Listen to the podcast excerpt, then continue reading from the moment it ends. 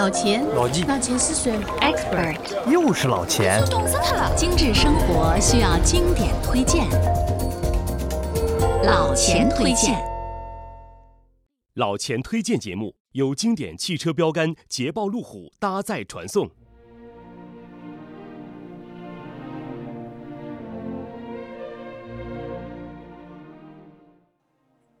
朋友们，大家好，欢迎收听新一期的老钱推荐。这一期啊，老钱要跟大家聊一聊油画。油画呢是起源并流行在欧洲的传统艺术。而说起油画，大家脑子里呢马上会出现许多著名的画家和他们的油画作品，什么达芬奇、什么梵高、什么蒙娜丽莎、什么向日葵等等等等。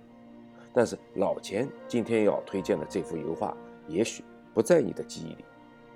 作品的名字叫《甘草车》，它是英国绘画大师约翰·康斯泰布尔于1821年创作的一幅田园风景画。那么说到田园风景画，如果你对西方油画有所了解的话，一定会联想到以卢梭等为代表的巴比松画派。这种取材于自然美景、表达对乡村热爱的画派呢，很受大家的欢迎。那有人说啊，约翰·康斯坦布尔呢就属于巴比松画派，也有人说他的作品呢是属于浪漫主义画派。但是啊，在老钱看来，每一个画派之间呢都是互相影响、互相交融的，没有必要去进行严格的区分。况且呢，艺术家们在创作的时候多半是带有随意性，并不是按照事先拟定好的某种主义来进行创作的。只是作品出来之后呢，评论家们为了说明它的艺术特征，而把艺术家划入某种流派。同时啊，由于每个评论家的理解和着眼点不同，对同一个画家往往会被冠以各种不同的头衔。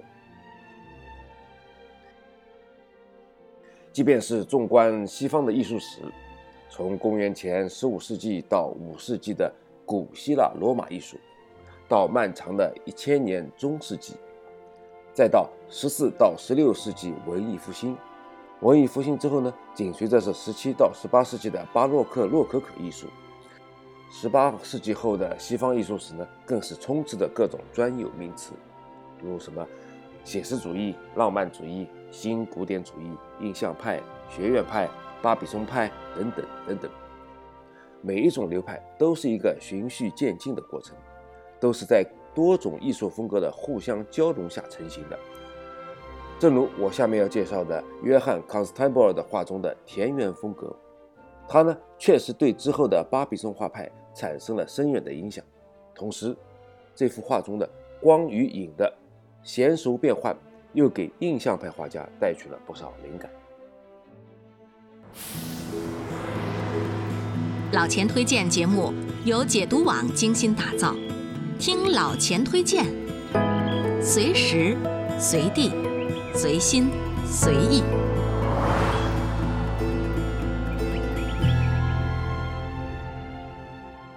好了，我们言归正传，回到今天要介绍的主角——约翰·康斯泰布尔和他的油画《甘草车》。《甘草车》啊，描绘的是英国萨福克郡。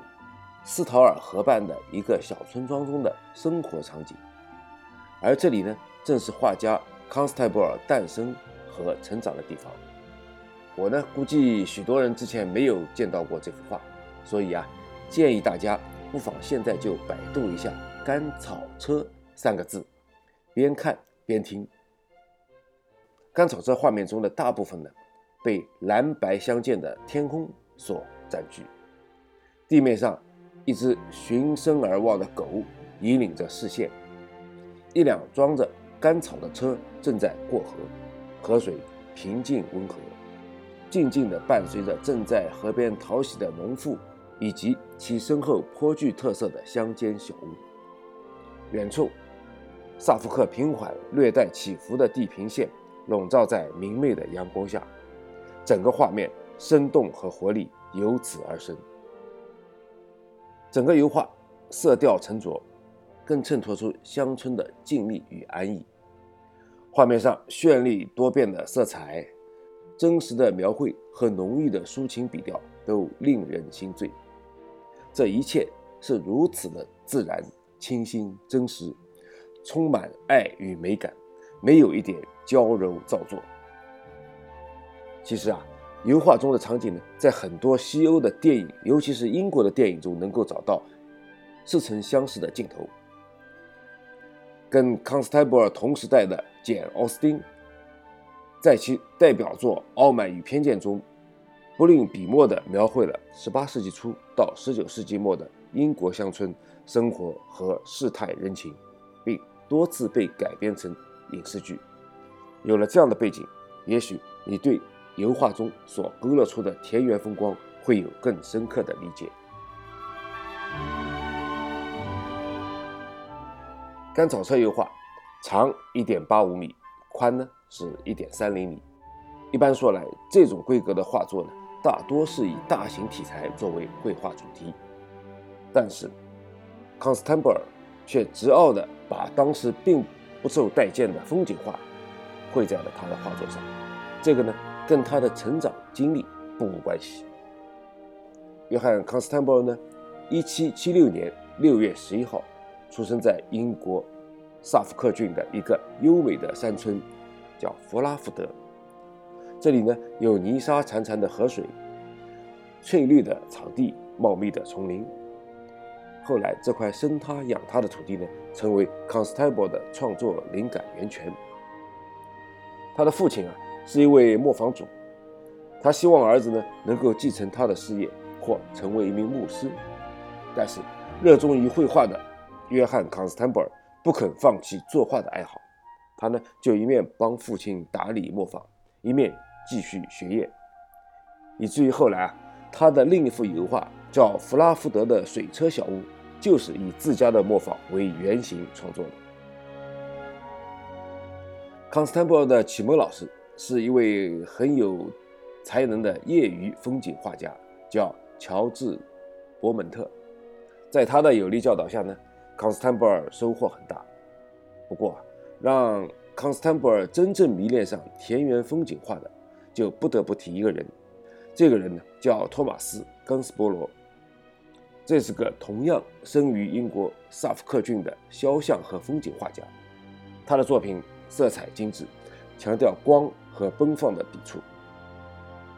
有一天，当康斯坦布尔看到冈斯伯罗的风景画时，禁不住惊叹道：“在这个善良的、儿童般纯真的人的绘画里面，我可以看到晌午的安静、黄昏的雾霭、早晨的露珠。它使我泪水盈眶，但不知这泪水从何而来。”本节目由梦想座驾捷豹路虎冠名赞助。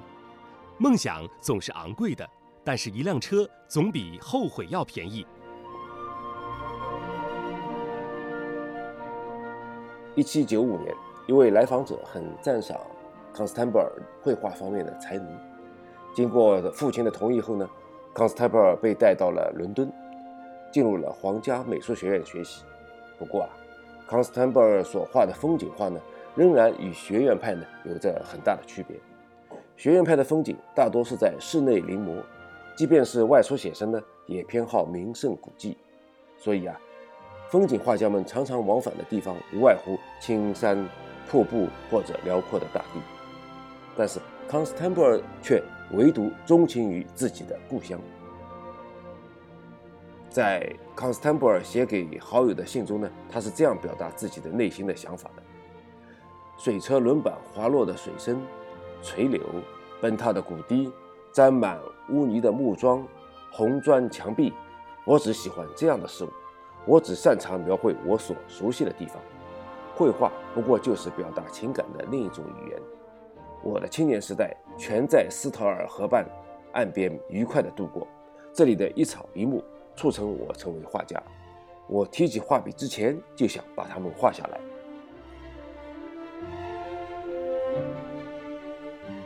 虽然用现代都市人的眼光看，康斯坦布尔的画中的一切都彰显着田园的魅力。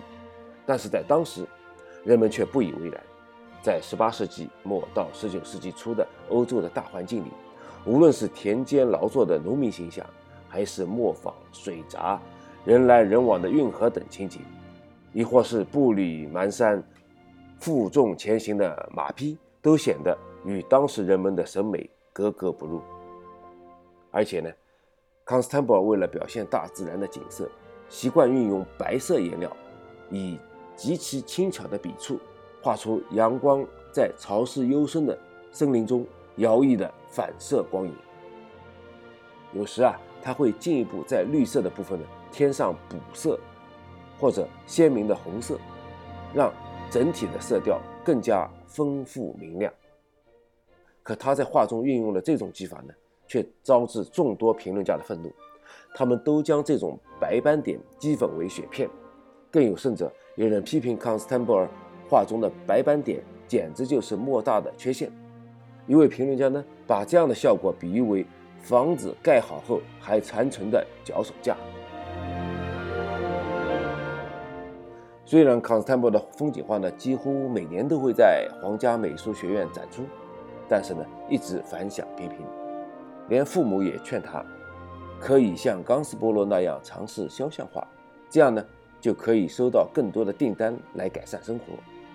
但是呢，康斯坦布尔却不为所动。他的一生中呢，只画过几幅肖像画，而且基本上都是自画像和他妻子的肖像。由于康斯坦布尔的坚持呢，没有在自己的国家的艺术界获得认可。但是呢，是金子总会发光。这里呀，有个墙内开花墙外香的故事。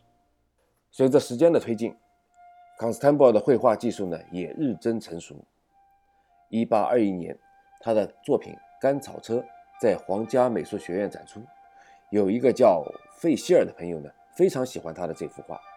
他拜托康斯坦布尔，在自己筹到购画的所需钱之前呢，一定不要将这幅画出售给别人。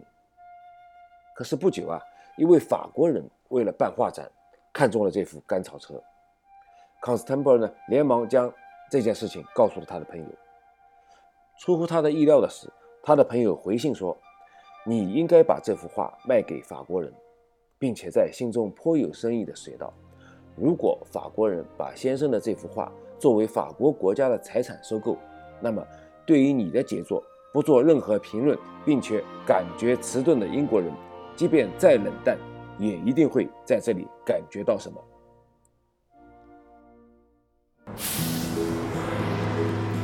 老钱推荐节目由解读网精心打造，听老钱推荐，随时随地随心随意。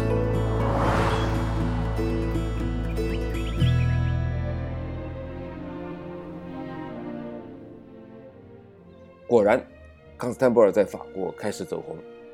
一八二四年，《甘草车》以及他的另外两幅作品《英国的运河》。和汉普斯泰德的荒地在巴黎沙龙展出并斩获金奖。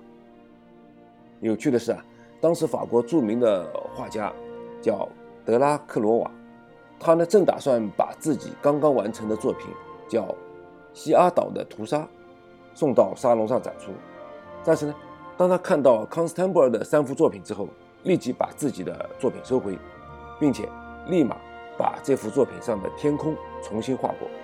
并在介绍上说明，康斯坦布尔给了我一个优美的世界。康斯坦布尔朴素、清新、富有独创精神的表现技法，娴熟而完美的油画技巧，使法国的艺术界呢为之倾倒。当时啊，法国著名文学家、小说《红与黑》的作家斯汤达还专门著文介绍康斯坦布尔和他的风景画。从此呢。康斯坦布尔名扬巴黎，在巴黎获得了荣誉，使得英国呢终于接受了他的艺术风格。一八二九年，康斯坦布尔被选为英国皇家美术协会正式会员。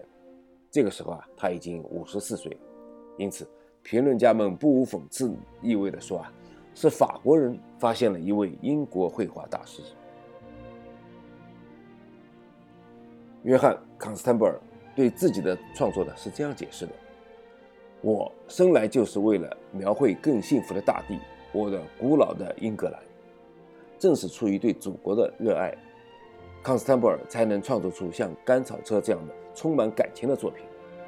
他的其他作品，除了之前我们说过的弗拉福德的《水车小屋》，还有《白马》《水闸》、斯托尔小景、滑铁卢大桥的揭幕典礼等等。